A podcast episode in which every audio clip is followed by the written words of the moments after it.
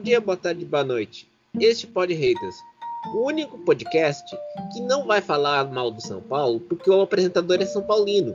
E também não faz coro com a imprensa paulista. Porque, na verdade, o São Paulo está é, muito graves financeiros. E a gente tem que tirar sarro. Até porque eu não sou corneteiro com a torcida do Palmeiras é e qualquer derrotinha clássico contra o Corinthians. É. Eu não vou, eu não vou descer o porrada no São Paulo, porque eu nem sei como é que tá ele no São Paulo. Então... é, mas Crespo tá aí.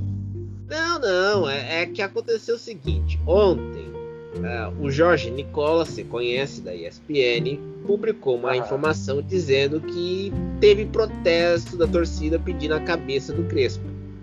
Só que esqueceram de combinar com a torcida do São Paulo. Ah, é? Aí ninguém foi. Não, ninguém sabia que estava acontecendo isso. o, máximo que tem, o máximo que tem é uma moção, de, um pedido de expulsão do Marco Aurélio Cunha, porque ele está trabalhando no Havaí. É o máximo que tem de política do São. Paulo. É o máximo. Que coisa, hein? É, é, só tem, só tem um nome para salvar o São Paulo nesse exato momento. Diego Aguirre. Não, muito obrigado. Já temos o Crespo, já tá bom para nós. Já ah, ganhamos. Tá. Ah. Aliás, é um técnico.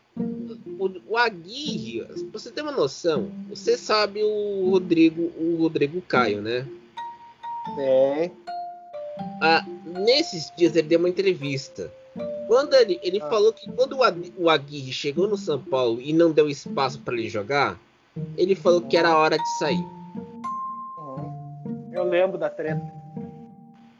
E, e, era na época do começo da gestão Lugano e Raí no futebol no São Paulo.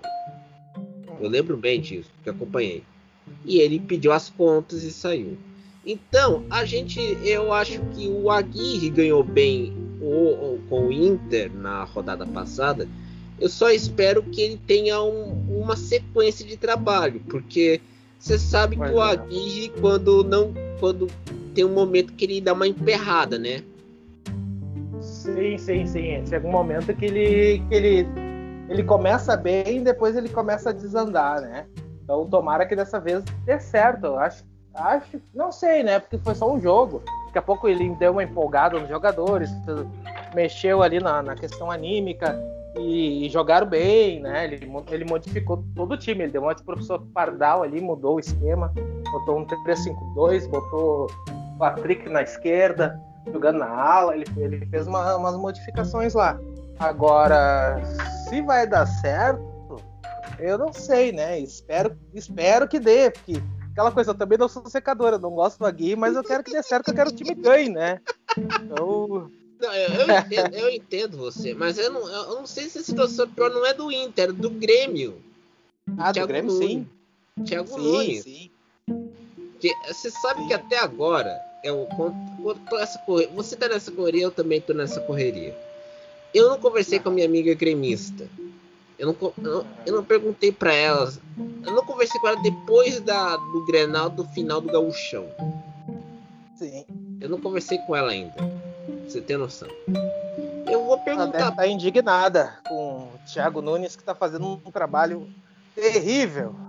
Mas você Graças gosta. Ah, gosto. Tomara que caia.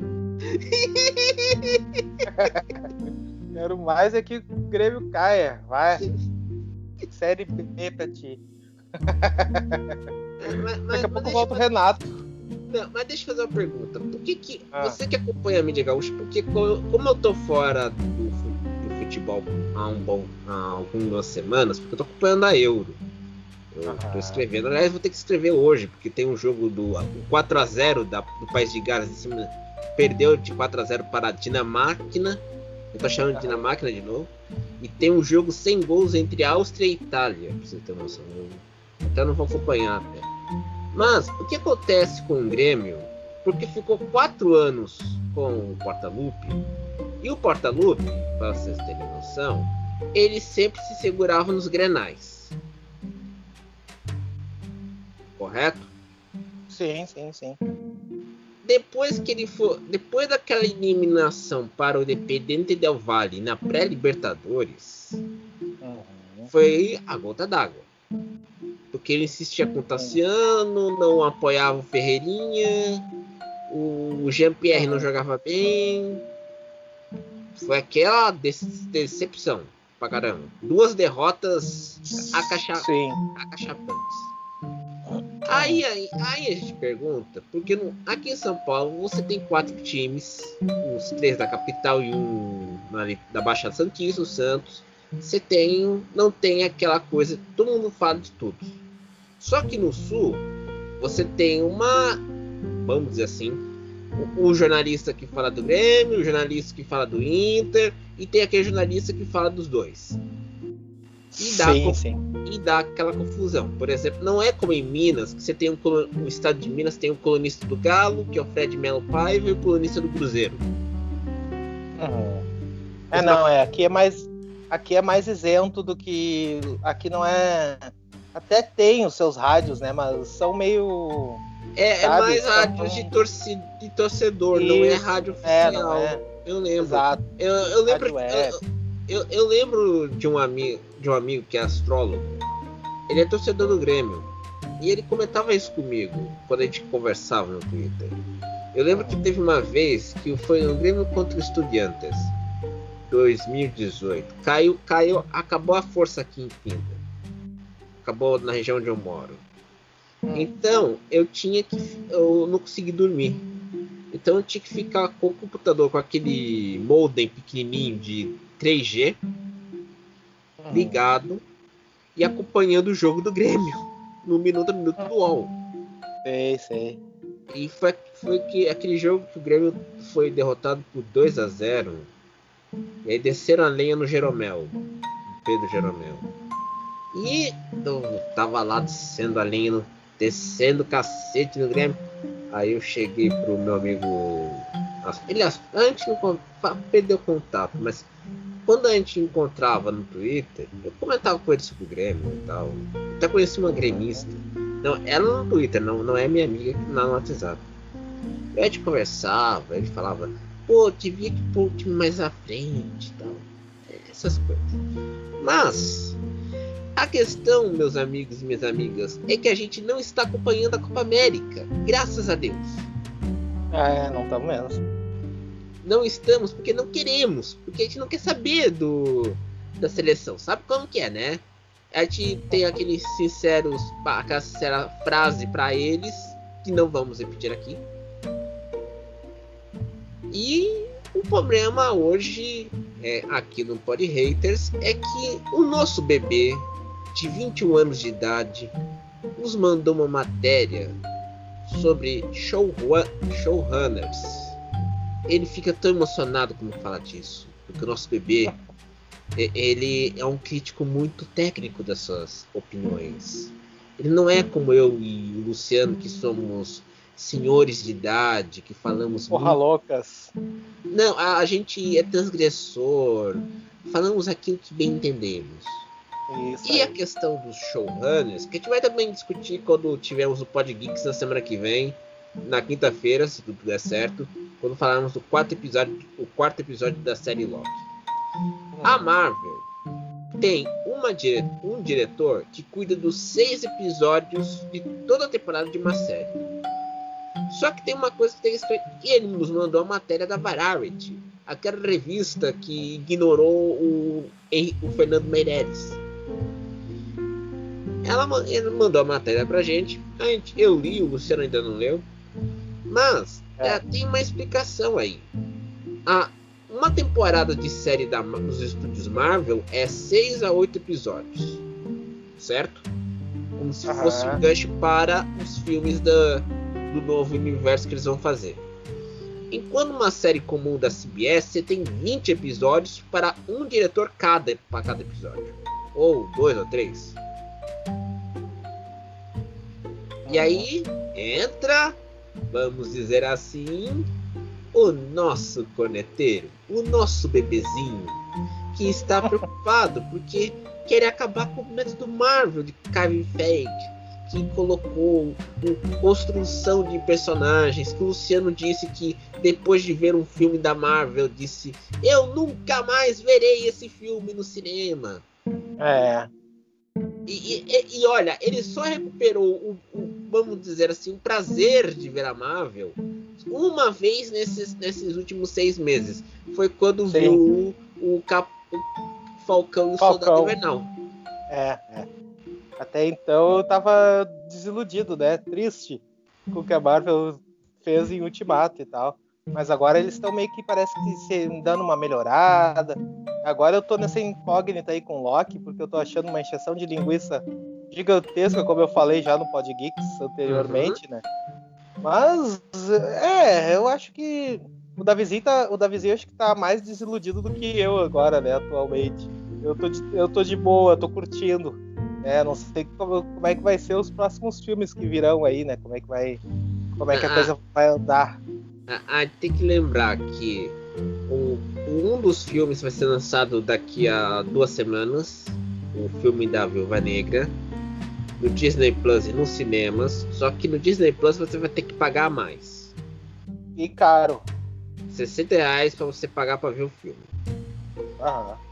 E vai ter no final do ano, segundo o cronograma da Marvel e da Disney, o, filme, a, o começo da nova, da, da, nova fase da MCU com os Eternos. Que eu não conheço a história, o, Luciano conhece porque lê muito a editora Marvel, a DC, ele, ele, ele lê online as revistas, ele, ele, ele, ele não se engaja na Copanini, é uma maravilha esse Luciano. Não, não, nem eu nem Mirandeus. Não, não, não ah, rola. Ah, deixa, deixa eu fazer... cara. Não, vocês terem ah. uma noção, o, o, nosso bebê perguntou sobre se eu compro a quatro rodas. Eu compro quando, dá, quando tem algo para ler. Eu fui ver a edição desse mês, custa 25 hum. reais.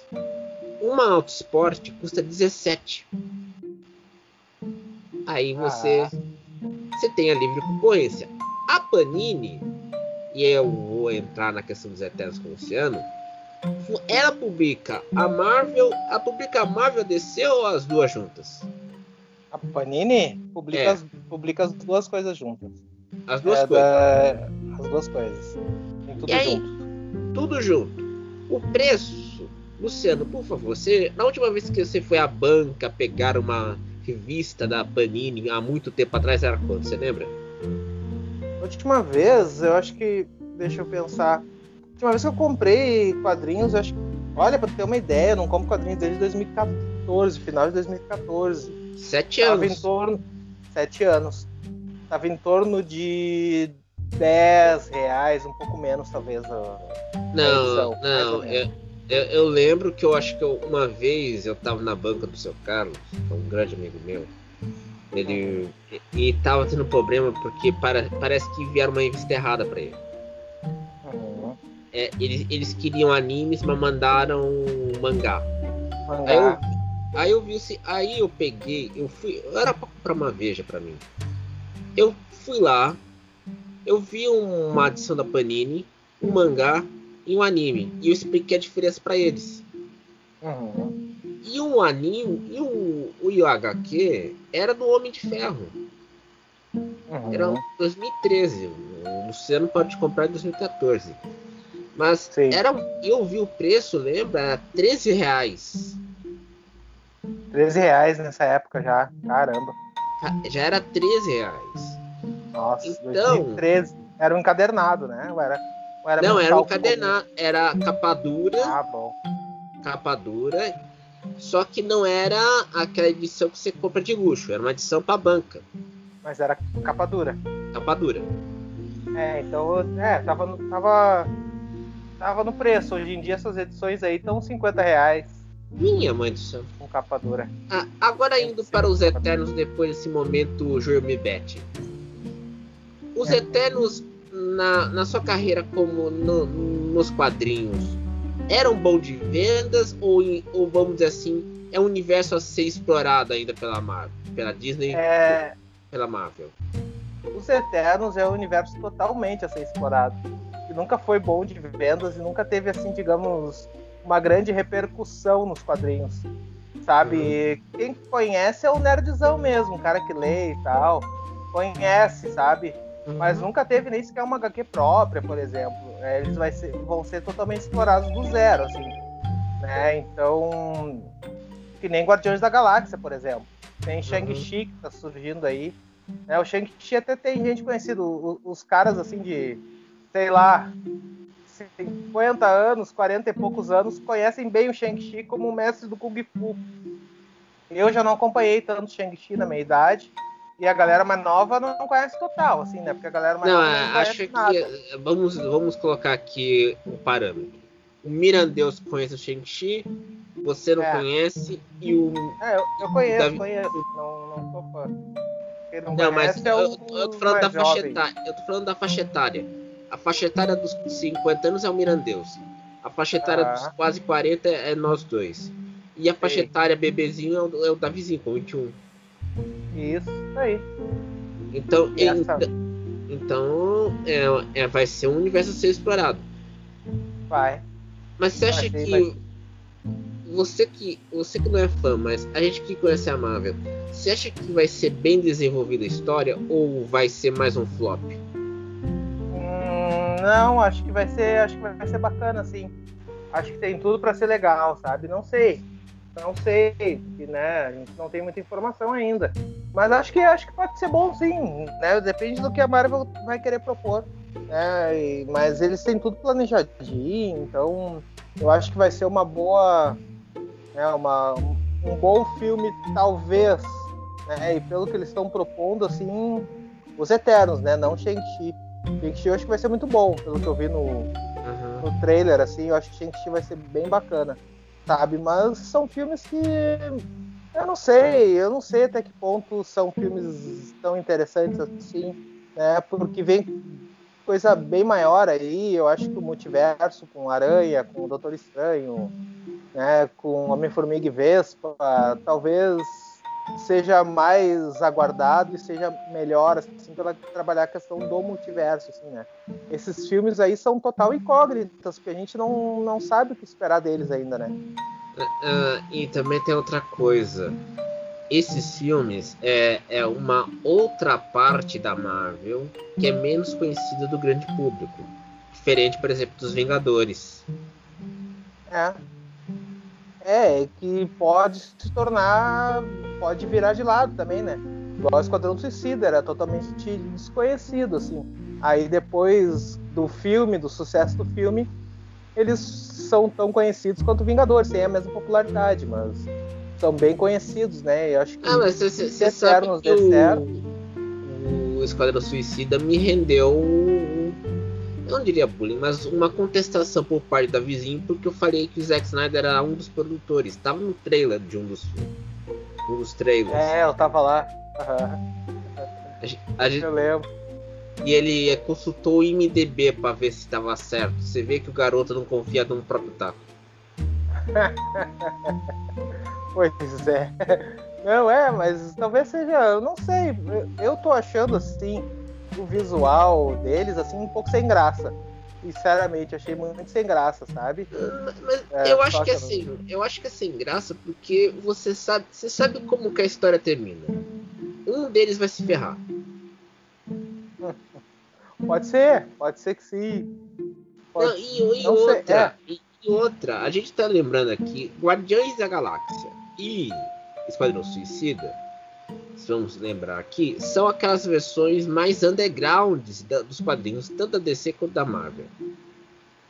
Bem underground. Uhum.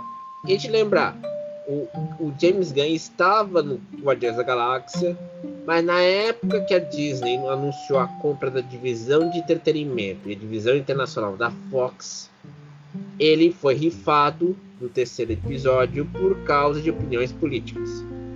Era a época do Trump. E a questão da fusão da Fox com a Disney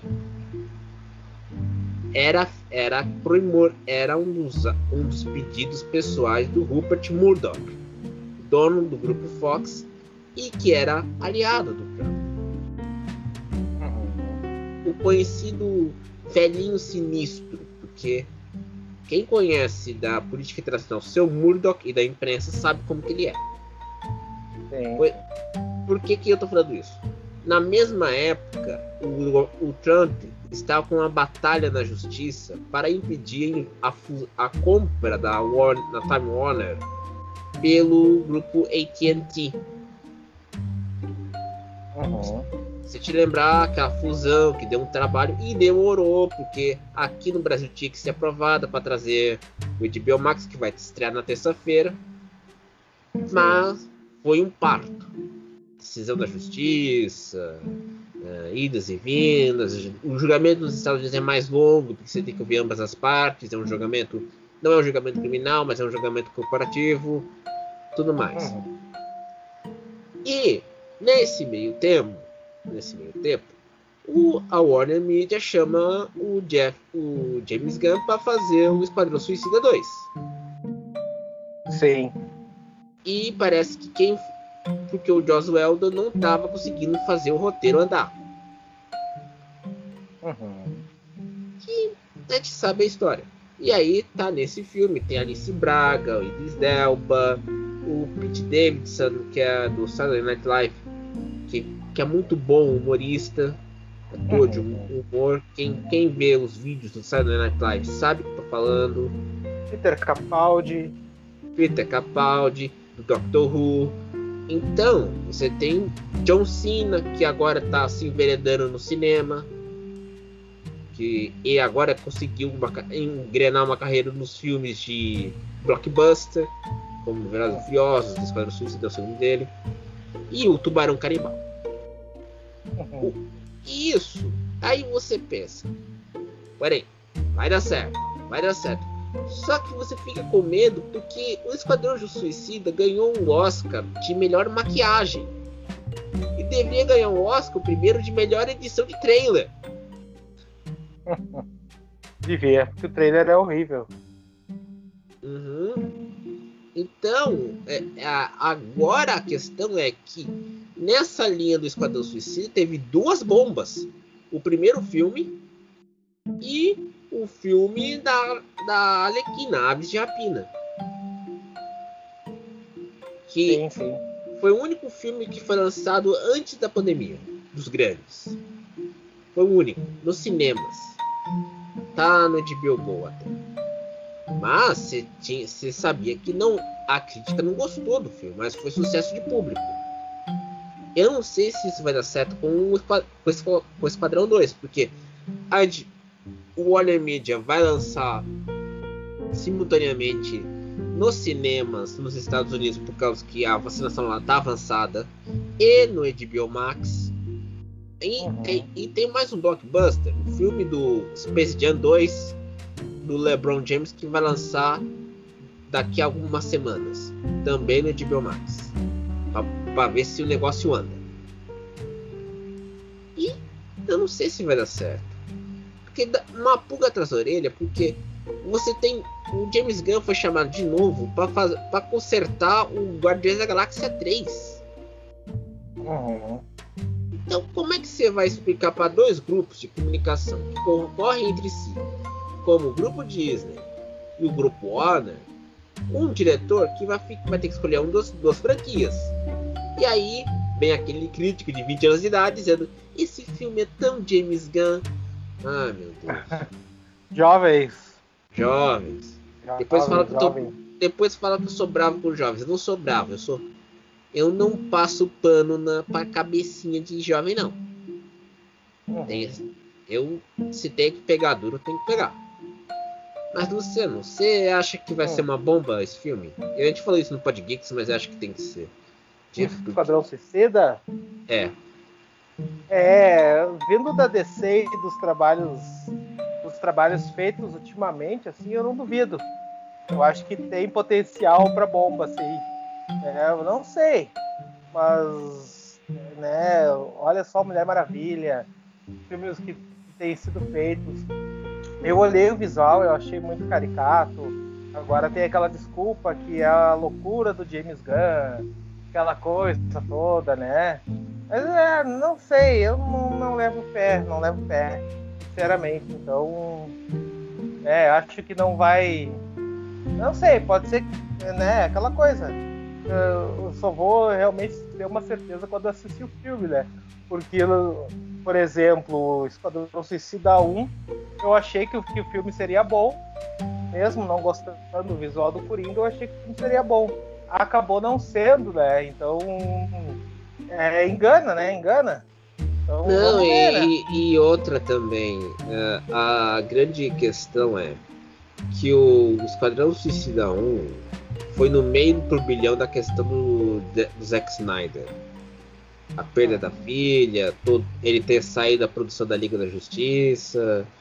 É, e é, tava com. Não, é, foi no meio do turbilhão porque você lembra que o Batman vs Superman foi criticado duramente pela crítica? Ah, sim, sim. sim. Foi no meio daquele turbilhão. Foi, foi naquele meio daquele turbilhão de 2016. Sim, sim. Foi naquele turbilhão todo. E ele perdeu a filha, depois de um tempo. E agora tá é, virando. Isso aí já foi depois, né? Isso aí já foi 2017. Ah, foi, foi, foi 2017. É. Foi, foi, é verdade. Só que agora o seu Snyder virou um, um, influenciador digital no Instagram, porque cada marta que ele faz, uh, todo, todo, mundo quer saber se ele vai fazer alguma coisa nova. Eu não, vi, eu não vi ainda o Arm of the Dead. Tô esperando passar o hype pra ver o filme, mas eu não vi o, o hype. Filme. O hype já passou faz tempo. Na verdade, o hype nunca teve, né? Esse filme é muito ruim. Então, só, porque os, o, só porque os mortos-vivos correm como o Zen Bolt? Se... É, não, por tudo. Por tudo, por exatamente tudo. O filme é horrível. Putz. Mas, mas você, acha, você acha que o filme é horrível porque todo mundo pensava vai ter a grife Zack Snyder ou porque a história foi mal estruturada? Uh, as, tudo, as duas coisas. A grife Zack Snyder teve, né? Mas foi uma grife mais contida, talvez pela retenção de despesas, né? Talvez a Netflix não tenha o dinheiro, né? Que os filmes para o cinema teriam. Então foi mais contido, mas o roteiro é ruim, a história é horrível, uhum. os efeitos até que são bons, mas nada funciona. Não, o CGI até é melhor, né? CGI. É, né? é, tem um CGI legalzinho, até assim. Mas não é nada, sabe? É, é, é bizarro, é, é, totalmente bizarro e mal feito. Eu não sei o que, que aconteceu ali, sabe? Não, mas tem que lembrar o seguinte: durante a gente tá na pandemia. Nos primeiros meses, a Netflix teve um aumento no número de assinantes. Isso no mundo todo, até nos Estados Unidos, que é o mercado que está mais estagnado. Teve aumento e conseguiu pagar as dívidas, que ela estava se dividando para produzir. E nessa semana, a gente não comentou isso, mas o, o Spielberg, eu até mandei isso pro Davizinho. O Spielberg, a produtora dele, fez um acordo com o Netflix para produção de filmes. Não, for, não foram divulgados valores. Né? Isso foi. Quem publicou a notícia foi a Bloomberg, que deu. A Bloomberg, tem que lembrar, foi a que deu a notícia da fusão das divisões da Warner Media e da do grupo Discovery. Sim. No domingo, antes de ser anunciado prontamente. E o que deu mais encrenca nessa semana, que a gente, a gente, a gente comentou em Passando Pod Geeks, era a, a notícia que o, o grupo Viacom iria vender sua divisão de streaming ou fazer uma fusão com o grupo Comcast. E deu aquele, e deu aquele rebuliço. As ações da Comcast. Para quem não conhece o nome da pessoa, a Comcast é uma, é uma operadora de TV a cabo e de internet. Só que ela é dona, foi a primeira operadora de TV a cabo e internet que é, comprou um grupo de mídia nos Estados Unidos, o grupo NBC Universal, em 2010. Tanto que essa fusão foi demorada para ser aprovada pelo governo Obama. Foi uma confusão para ser aprovada essa fusão, hein? Vocês têm noção? Uhum. Pois bem, ela, ela tinha um acordo com a Netflix que tinha garantias as séries como The Office para serem exibidas no, no streaming, no Netflix. E o The Office, a série americana, a versão americana, era a líder de audiência no Netflix. que foi produzida pela Ah, NBC. Era, era líder. Junto com Friends e Big Bang Theory. As agora tá na Amazon. Não, a- o Big Bang vai para o HBO Max. Não, não, o The Office, The Office. Não, The Office também vai para o HBO Max. Acredite se Sim, quiser. sim, mas, sim, mas por enquanto tá lá na, tá na Amazon, por enquanto. Tá na Mas é, Porque tem uma coisa de cavalheiros, porque fora dos Estados Unidos, tanto a NBC Universal quanto a vamos dizer assim, a Viacom não tinha, não tem estrutura fora dos Estados Unidos para streaming, estrutura global. A Viacom e a NBC Universal não tem essa estrutura que o grupo Warner Media tem e o grupo Disney tem e o Netflix e a Amazon tem. Vamos lá. Pois bem, tanto Friends quanto, vamos dizer assim, The Office, a versão americana, eram os líderes de audiência da Netflix.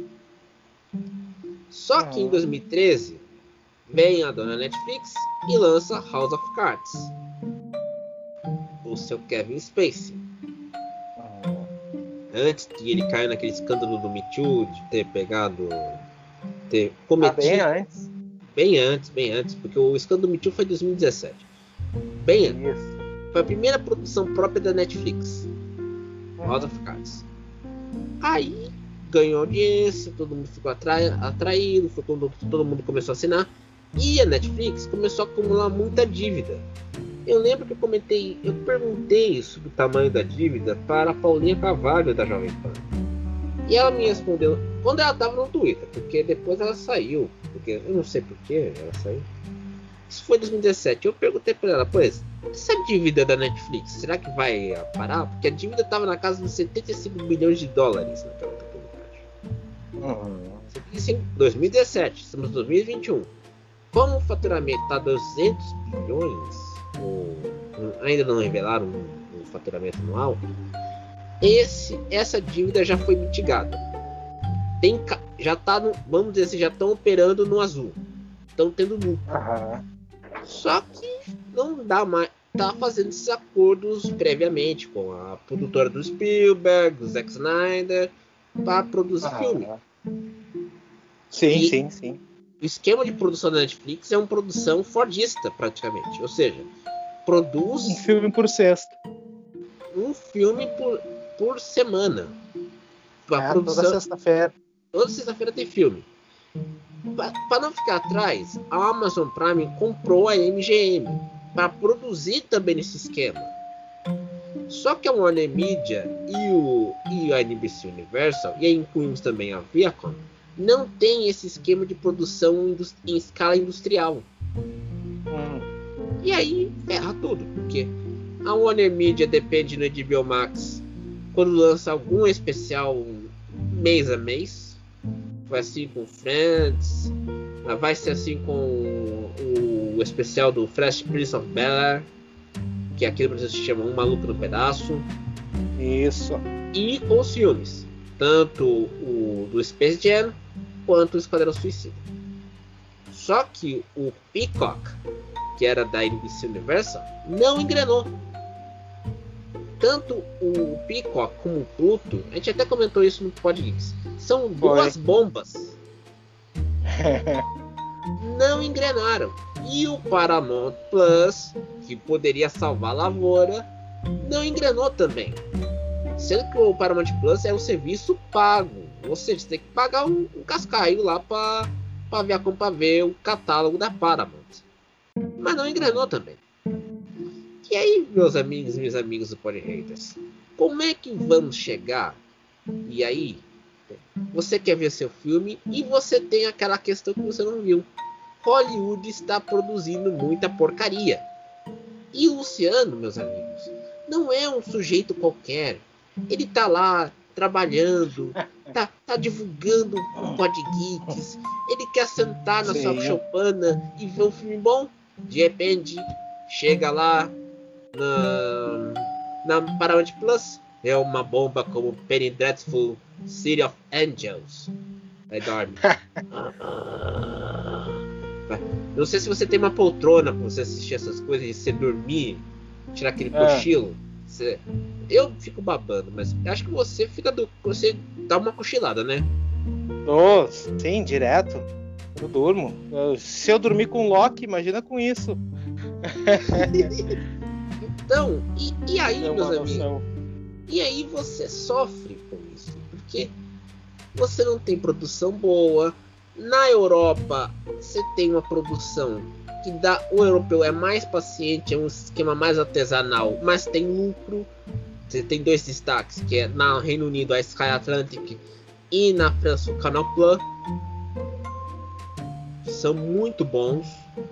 Quem, quem acompanha o Canal Plus na, na França sabe que a produção é boa. A Sky Atlantic no Reino Unido faz muito, muita série boa. Era parceira da HBO na produção do Game of Thrones. Porque, para quem não sabe, o Game of Thrones é uma parte da série era filmada na Irlanda do Norte, que era o reino do. Acho que era o reino do Rei do Norte, né, Luciano? É, acho que sim, acho que sim, acho que era. O reino, é, assim, é, reino, é. O reino, o reino do, do norte, que era como um reino, era gélido. Isso não era o Interfell, né? O Interfell é a capital, né?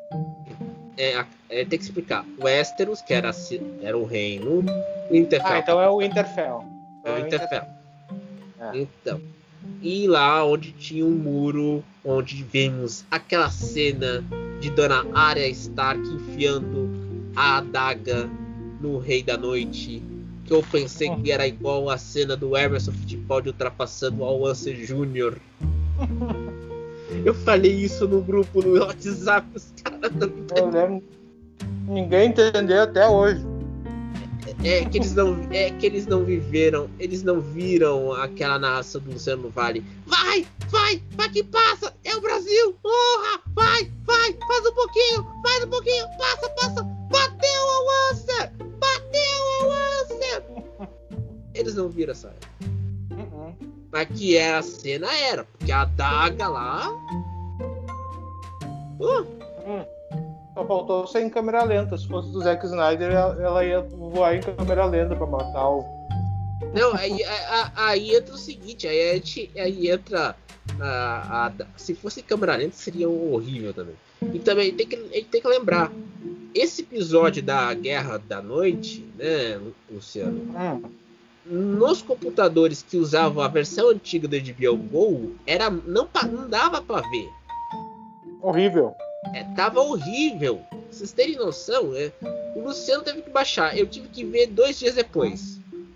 Uhum. A cena no escuro, eu, eu tenho que explicar. Eu, na época tinha o Windows 7. Então não tinha, não tinha atualizado para Windows 10. Mas a cena no uhum. escuro tava muito ruim. Uhum. Não dá pra ver nada. Não, não deu pra ver nada. Aí teve reclamação, né? Te lembra? Teve reclamação nos Estados Unidos porque não conseguiram ver a cena. A cena tava em péssima qualidade.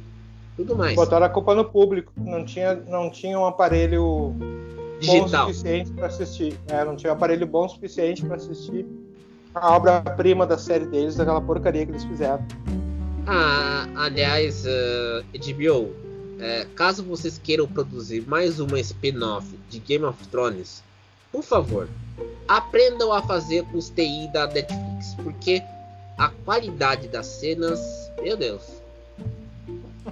Agora o HBO, eu não sei se o HBO Max vai ter aplicativos, tá sabendo, né? Hum, como assim? Não, vai ter aplicativo para computador e celular. Ah, sim, sim, sim. Igual a HBO Go.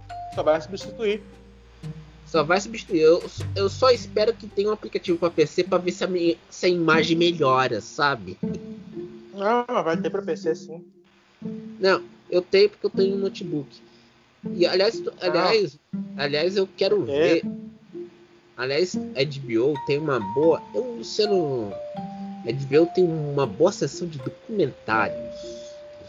É, vai tudo pra HBO Max, eu acho, né? Acho. Vai, vai, vai tudo. Todo o catálogo da HBO vai estar no HBO Max. Uhum. É, e, e vai... HBO Go acaba. Ah, meu Deus. Bons tempos que HBO, HBO Go. Bons, bons, Você. É, é. Ah, é. Mas aí é. entra uma questão. É, agora, nessa semana, voltando, caiu as ações da Comcast na bolsa. E com aquele comentário da CNBC que acompanha a bolsa em tempo real. Olha, a ação da bolsa caiu, a ação da Comcast caiu, enquanto ações da Viacom e da Roku subiram. Meu Deus. Você imagina que maravilha, né, Luciano? A gente acompanhar a queda de ação pela TV. Você vai lá, muda de canal. Não, querido, eu tô vendo aqui um Sport TV. Não, você volta pra CNBC. Não, a ação caiu aqui. Agora eu vou assistir. É o Bloomberg que tem isso, é? Não, a CNBC é a Bloomberg. A Bloomberg eu ouço pelo rádio. Ah, tá. É não, mas eu já, eu, aqui em casa tem a Bloomberg. Eu já, já vi, eu já vi a Bloomberg uma vez. Tava eu, eu tava mexendo para ver se tinha BBC no meu, no meu pacote. Aí passamos na Bloomberg. A minha mãe chegou para mim e falou assim: Eu não tô entendendo nada que esse cara tá falando. Tava em inglês. Uhum. E tava no. E tava naquele daybreak, daqueles que eles fazem, do Oriente Médio, da Ásia, da Europa. Pois é, eu tinha a net nos anos 90, 95, 96 por aí, que ainda era por antena. E aí tinha alguns canais estrangeiros. Tinha a Rai, né? Rai. A Rai, Rai. A Rai, tinha Delcelli, o L, como é que é que chama aquela alemã lá? Dot Igual, falei, falei, acertei. Essa aí. E tinha também a Bloomberg, também, que tu não entendia nada, né? Que ficava aqueles quadradinhos, assim, com um monte de notícias aparecendo ao mesmo tempo. Tudo em inglês, era só alegoria. Né? Os canais bons não tinham naquela porra. Mas não dá pra reclamar. A TV dos anos 90 era muito melhor do que hoje em dia. A não, TV a cabo. Mesmo TV com toda a tecnologia que tem agora. Não, mas a gente tem que lembrar o seguinte: uh, a Blum, nos Estados Unidos, os canais de TV a cabo, os canais de notícias, têm serviços de rádio. Você ouve no Tunin. Eu ouço o serviço da ESPN. Sim, sim, sim, sim. Ah, aqui e... também, né? É verdade, tá, aqui, tá, aqui tá começando. Mas eu acho que o que pega é o seguinte: você vai, você tá lá, vem o, o Davizinho no Twitter avisando, ou te marca no tweet, te mandando informação sobre a Viacom pedindo um esclarecimento. Você lê aquilo em inglês, depois você, você eu prestei atenção na última linha que que eles, que eles desmentiram a notícia da fusão entre a Comcast e a Viacom segundo a Wall, Wall Street Journal. Tinha relato.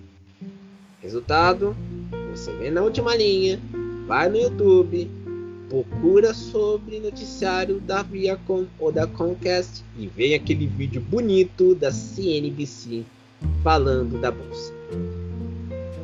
Não é nem da Bloomberg, é da CNBC, porque a Bloomberg não tem pouca coisa no YouTube. E aí você vê aquela ação caindo, ação subindo, valor, indo para lá, indo para cá, aquela dança dos números. Ainda bem que eu não, que eu não, não olho. Eu, eu, não, eu tive que olhar para entender o que, que a mulher tava falando aqui. Eu tava em inglês, eu tive que olhar para prestar atenção. Ah. E nessa época, pra vocês terem noção, as ações da Viacom estavam em 55 dólares. A Comcast estava em 43 dólares. As ações do Roku, que é o serviço de streaming que ambas estavam querendo juntar, estavam em 491 dólares. O preço da ação. 491 dólares. Se lembrar que a bolha.com quando você tinha as gigantes da internet, não era como hoje. Em 2000, as ações da Amazon valiam 124 dólares, superaram o valor de mercado da General Motors em 2000. E teve aquela bolha. Seu Alan Grispan ficou perdido da Silva. Vocês verem como é, que eu tenho uma. Você vê como que eu tenho uma mente um tanto quanto Matusalém dessa, desse, desse podcast. É verdade. Entendemos, entendemos. Agora não pode mais falar entendemos, né? Não, uh, pode porque você tem intimidade comigo. Eu não posso falar com uma outra pessoa que, eu, que já me bloqueou. Eu bloqueei ela também. Porque ela ah, pensou tá. que fosse me calar a boca. a velha defensiva. Velha defensiva da lacração do Twitter. Não, Aliás, é... como tá difícil como tá difícil conversar com qualquer pessoa do Twitter, olha. Sinceramente. Você sabe que eu tô conversando mais com meus amigos britânicos. Ah, é, é, esse pessoal sim. Esse pessoal sim dá para conversar. Mas. Brazuca ah, não dá. Brazuca não dá. Tá feia a coisa. Não, e tá depois. Depois fala que a gente precisa ler mais. Os caras não lê. Eu já... A lacração venceu. A lacração venceu no. no... Não, não é nem lacração. É, eu acho que é o seguinte. No, acho que no ano passado. Ah. Eu tava. Acho que tava num grupo de uma escritora da casa que fazem romance adolescente. Você vê que eu tô indo bem. Aí, me... e foi naquela época que eu te mandei aquela foto do livro do Paulo Francis, a segunda profissão mais antiga do mundo. Sei eu tinha, também. Eu tinha encomendado. Eu tava lá, e às vezes eu tava no grupo e eles perguntavam o que eu tava lendo. Eu tava lendo um livro do Francis e comentava sobre a, os documentários sobre o Nixon. Uh, e, eu, e às vezes muitos desses adolescentes, jovens adultos, eu não sei como podemos definir, chegavam para mim, chegavam lá no grupo e falavam: Olha, eu vou comprar uma, um box de seis livros na Amazon, não sei o que. Cara, você ficava assim: Você tem dinheiro para isso? Porque você vai pegar o dinheiro do teu pai, da, da tua família. Você não vai, você não vai pagar para trabalhar. Você não trabalha para pagar esse dinheiro, para pagar, para juntar dinheiro para comprar um livro. E eu, eu criticava, eu era o defensor das livrarias, porque eu não, eu não concordava com a Amazon. Eu não concordo. Apesar que eu recebi um livro do, de um amigo meu que me deu de presente pela Amazon, mas tudo bem.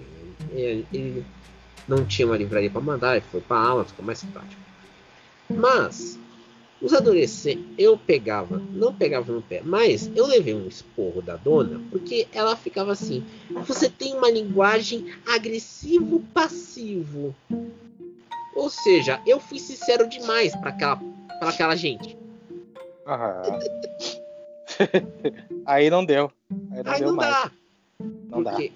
Porque, vamos falar aqui, adolescente, jovem adulto, agora criar essa categoria, não sei para quê. Chegavam e falavam: Olha, estou lendo os livros de uma tal escritora. E olha que esse povo é o que mais chia para as editoras nas contas do Twitter. É esse povo que chia. Você que tem editora que quer produzir romances young adults, você que quer trazer best-sellers do New York Times, e entre outras quinquilharias literárias produzidas à escala industrial, tomem cuidado com os brazuca, porque os caras não sabem ler e fica reclamando de barriga cheia. Sim. É. E pior, reclama até da qualidade do papel do livro. Vocês têm noção? Você chega lá no teu Twitter, vai entender uma treta literária, se apura a notícia e você percebe. Tem lá um comentário de um adolescente falando: Olha, a qualidade do papel do livro é uma porcaria. É. Ah, meu Deus. Depois reclamam quando eu falo que eu sou meio. Uh, eu sou meio ácido quando eu falo que eu quero ver aquele filme Colheitadeira do Mal, sabe?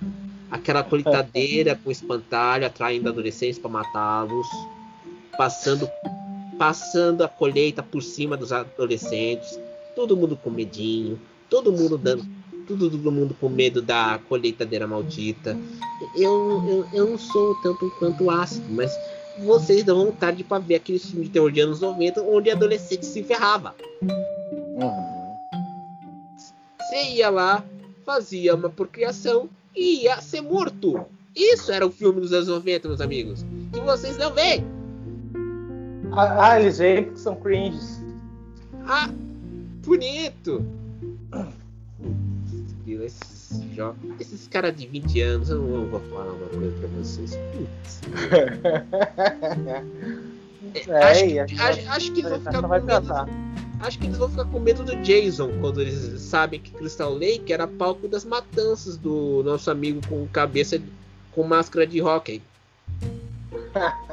Quando vinha aquela machete na, na cena da barraca, quando tava armando a barraca, chegava ele com uma machete, pá! Cortava, já matava a moça. com ele não tinha talvez não, meu filho. Era a morte na certa. Uhum. Seja em qualquer lugar. Barraca, barco, acampamento, incluindo o banheiro junto com uma namorada. Aí você via que era a morte na certa. Aliás, os filmes do Sexta-feira 13 estão no catálogo de, de HBO Max. ah, isso é uma boa. Isso é uma boa. Será que. Ah, eles vão ficar com medo, pô. Vou ficar com medo. Putz, essa geração, não sei por que, que tem medo de tudo. Bom, a gente vai ver esses filmes, a gente vai tirar sarro deles. Ou, eu acho, eu tenho um humor um tanto quanto sombrio, mas eu acho que o, o filme do Jason foi tão importante que ele mostrou que era possível combater certas doenças sexualmente transmissíveis com uma machete, mas tudo bem. que coisa, não?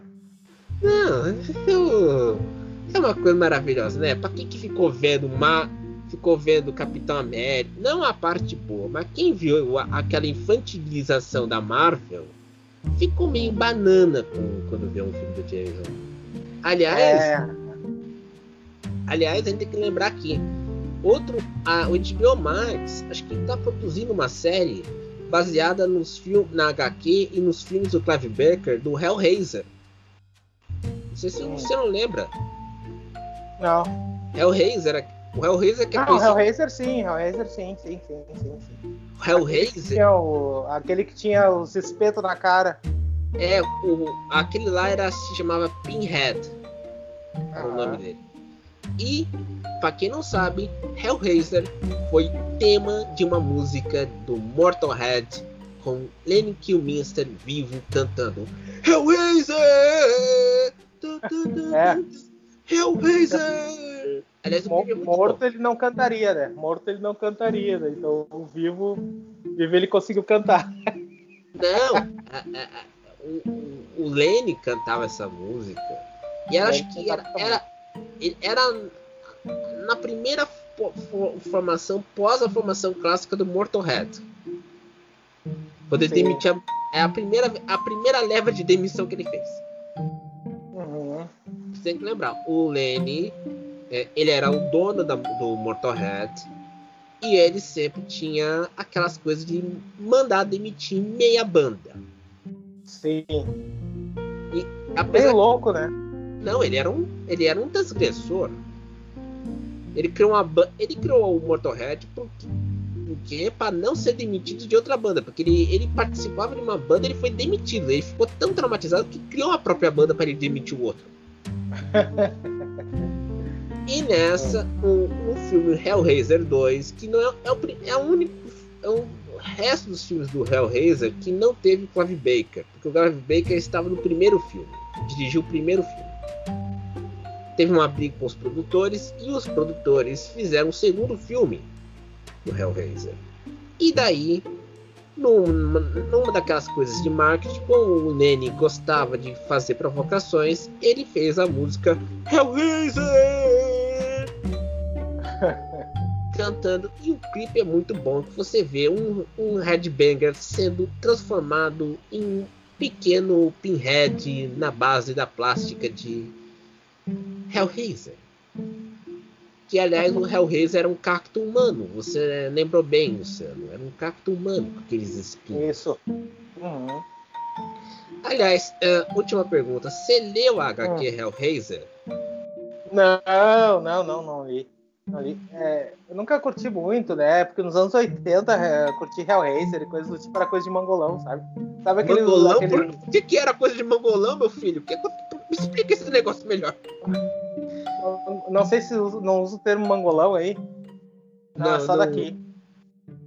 Mas era, é, como, como, era coisa de alienado? É, mais ou menos isso. Eu não sei explicar, não, eu não sei explicar os termos mangolão. É aquele cara meio assim. Ah, eu não sei explicar. Que, que, acha, que acha que é descolado, mas não é, sabe? Que ah, é meio... sei. A gente conhece isso como. Você sabe que é, tem, esse termo ah. tem, um novo, tem uma nova palavra, né? Ah. Crítico de ah. 20 anos. é, basicamente isso. A diferença é que esses não eram inteligentes ou puxavam pra intelectualidade, né? Era uma coisa mais assim, mangolão. Sabe os caras da Malhação dos anos 90? Lembro, lembro. Ou, ou, pior, a, os fãs ah. das bandas de rock farofento. Isso, mangolão, exato. E os fãs de heavy metal dessa época também. Dos anos 90, mangolão. Uhum. Mas, mas, mas aí que tá. Você não lia a HQ. Você, você, como você estava numa revolta na sua adolescência, resolveu não ler HQ. Não, nem. É, não, eu não, não sei lá. Preferia Marvel e DC. ah, entendi.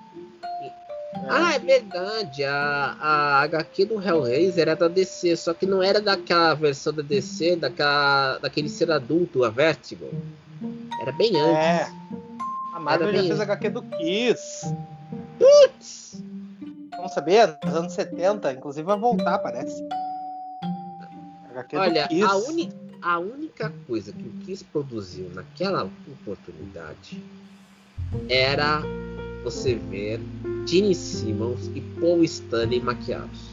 E quando você ah. vê sem maquiagem, é um horror. Eu tô falando sério.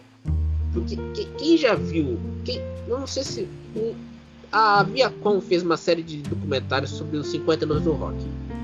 Entrevistaram o Gene Simmons. Pra quem não sabe, o Gene Simmons é o dono da, da, do Kiss. Porque o Paul Stanley vendeu a sua ação, a sua parte no grupo, para pagar o divórcio. Quem, quem viu o Gene Simmons sem a maquiagem é de espantar. eu sei, eu vi. Parecia o Sidney Magal. Não, não, não é isso. Porque, pra quem não sabe, é, tem a história que um produtor americano queria que os secos e molhados fosse o Kiss deles. Tem essa história. E os secos e molhados disse não. Tava na, na, tava na briga. Porque o, anos, um ano depois o, o o Ney Mato Grosso começou a cantar solo. Começou a carreira solo. Aí surgiu a ideia de fazer uns mascarados. começou a cantar Bandida! Exatamente. Coração Latino, essas coisas todas. Naquela época que o Brasil produzia coisas exóticas. É. Quando um produtor que viu, viu o, o Gene Simmons e o Paul Stanley que são os dois fundadores do Kiss. Os dois fundadores. Falaram e aí viram eles com a cara pintada. Tudo certo. Vamos lá, gravar música. Teve aquela fase dos anos 70 que eles gravavam muita música. Os álbuns bons dos anos 70 são excelentes. Só que o seu Gene Simmons era começou a ver uma oportunidade de ter independência financeira com os licenciamentos Daí que surgiu HQ, roupa, é, carro. Até foram capa de uma Playboy em 99. A Playboy ah, é? americana é? teve capa do Kiss. Mas não ficaram pelados, né? Ah, não, só as mulheres. Fica tranquilo, Luciano. Uf, uf, uf. Fica tranquilo, Luciano. Só as mulheres ficaram. Só as playmates ficaram nuas. Não, não, não tivemos a, aquela, vis, aquela visão do apocalipse se você ver Gene Simmons e Paul Stanley cantando. Não, os dois cantando Forever, com aquele clipe maravilhoso, você, você sabe muito bem. Naquele álbum horrível chamado Lick Up. Sei, sei, sei. Então, Ah, quando você tinha um licenciamento, seu Gene Simmons viu que era possível. E nessa época que tinha os mangolões, os mangolões. Mongolões. lá vendo Headbangers, vendo o- os álbuns do Kiss, vendo Hellraiser, curtindo Tolkien, Def Leppard, Motley Crue. Você viu o horror do Hellraiser e aí você lembra porque Lenny cantava Hellraiser, Hellraiser. Saudades, Leme. Grande Lenny. Eu sinto saudade Grande daquele Leme. Sinto saudades daquele cara. É, este é o Pod Haters, o único podcast que vai do futebol e discute o heavy metal sem ter um papas na língua. Sim, no qual a gente passa uma hora falando sobre diarreias mentais. Exatamente. É muito bom. que nós temos pena de quem ouvir. Mas a gente é assim. Não, a, a gente fala o que tem que falar, meus amigos. Ah, não tem essa não, tá? E outra, ah, você sabe que tá agora circulando um texto do Startup da Real. Conhece isso? Não. Falando que o difícil não é criar, é continuar. Eu, eu tô pensando, a gente tá nisso há um ano e a gente tá indo bem. É, pois é, né? Que coisa. A gente durou mais que a loading. Não, a gente durou mais que a Load e duramos mais que a Lorde também. Você É. tem noção disso? É, tá durando. Um ano e. Um ano e. Dois, Um ano e pouco, um ano e alguns meses já, um ano e dois meses quase. E a gente Pois, hein? É. Então, você que está ouvindo o Pod Haters, nesse uma hora de pura conversa que você nunca verá, que é- você vai ter aquele cara intelectual dizendo: Olha, podcast deveria ser de 40 a 50 minutos, com roteiro e direção. Só que aqui não somos intelectuais. Falamos aquilo que bem entendemos e somos Não. igual a New Yorker. Ou seja, se você. A gente faz aquilo que tem na telha, e se você nos interessar, tudo bem. Se você não nos interessar, também está tudo bem. Vou te interromper de novo, porque nós também não somos aquele tipo que faz videocast e chama de podcast. E que Ah, é fuma verdade. maconha e na Glare, tem, tem 40 anos e fuma maconha e na Glare ao vivo pra parecer descolado. Nós também não, Não, não, é- não é, na- não é narguilé, é VAP. Você sabe que agora mudaram, né? É o cigarro eletrônico. Eu estou lá fumando um VAP. É, mas dá pra vaporizar psicotrópicos também. Psicotrópico? Que maravilha! A- a- agora os caras querem ficar louco. Quer... Olha, eu preciso ficar. Eu preciso explodir a mente. Vou tomar um psicotrópico. Vou fumar com meu VAP. Ai, eu preciso que- pensar. Pensar um É. pouco. Sabe que tinha um amigo do meu pai que ele era daqueles bem pode crer, sabe, assim, nos anos 70, novos baianos, sabe, aquela coisa assim. Sei, sei. cabeça, aquela coisa. Aí a gente, eu, eu era assim, ele era amigo do meu pai, eu era amigo do filho dele. A gente era adolescente, a gente ia pra lá e lá não podia fumar cigarro, porque cigarro era industrializado, só uma coisa aqui.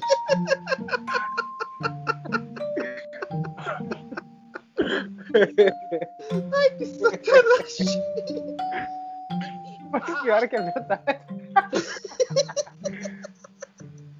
Não, mas você sabe que a Fórmula 1, A gente queria. A Fórmula 1 teve, um, teve uma expansão de patrocínio por causa da indústria tabagista. Você tinha aquelas marcas Camel, John Play Special, Marlboro, Ouro. Hollywood, que tinha aqueles clipes com aquelas bandas dos anos 80, farofentas. Ah, Sim, sim, sim, sim. Venha para o mundo de Malboro no meio da, da corrida. Parava, o Galvão Bueno parava de narrar e parecia no cantinho assim, venha para o mundo de Malboro. E, e tinha aquele, e tinha aquele, aquele senhor que estava no cavalo conduzindo o rebanho e fumando cigarrinho. E depois aquele mesmo senhor é mostrado na propaganda. Voltei. Você lembra que tinha aquele senhor que fumava um Marlboro quando tinha que conduzir o rebanho, certo? Sim, sim, sim. É que, é, que, sabe, é que deu uma caída aqui no meu coisa aqui, agora eu voltei, eu perdi o que tu falou antes. Não, vou, é, vou, é vou, chupa, vou, voltar. Então. Vou voltar. Na, no propaganda da Marlboro tinha um cowboy fumando, certo?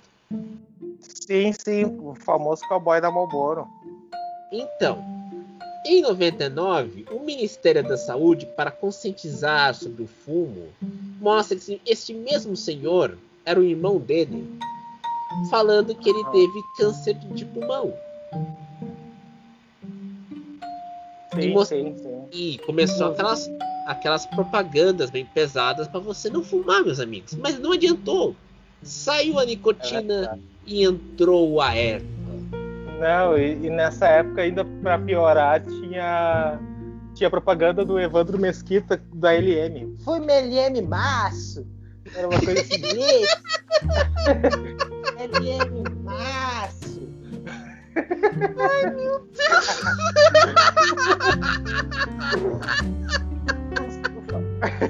A gente não vai acabar hoje porque o assunto tá, tá surgindo aí. Sabe que, falando dele, ele tomou a maior vaia da história do, do, do Rio Grande do Sul na inauguração do novo Beira Rio, né? Sabe, soube dessa? Não, não soube. Por que, que ele tomou a vaia? Ah, o Beira Rio ele fez, ele teve a reforma, né, para a Copa do Mundo só que estreou antes da Copa, né? Uns meses antes. E aí teve a abertura, teve todo um show de abertura. E uma das bandas era a Blitz. E aí ele aí era só Colorado, né? Era um troço pra, pra, pra torcedor do Inter. Aí ele começou, é, esse é o Fluminense, aqui é Fluminense, tomou a maior vaia da história do Beira-Rio. Foi corrido. E olha que era só o tio do amendoim lá, o dinheiro pra pagar o ingresso. Ah, eu tô sendo Fluminense. Não, ah, aí você se pergunta por que que você, meu amigo, minha amiga, vê aqueles videocasts com o cara dando, é, fumando uma erva, usando VAP, é, porque precisam ser descolados. E o triste fim disso é você ser vaiado pela turma da amendoim do Beira Rio porque falou: sou fluminense você vê que o mundo é um grande caos. Bom dia, boa tarde, boa noite. Siga a gente no, no Spotify, pode jeito esse PCD e até mais. Até mais, aqui é Fluminense.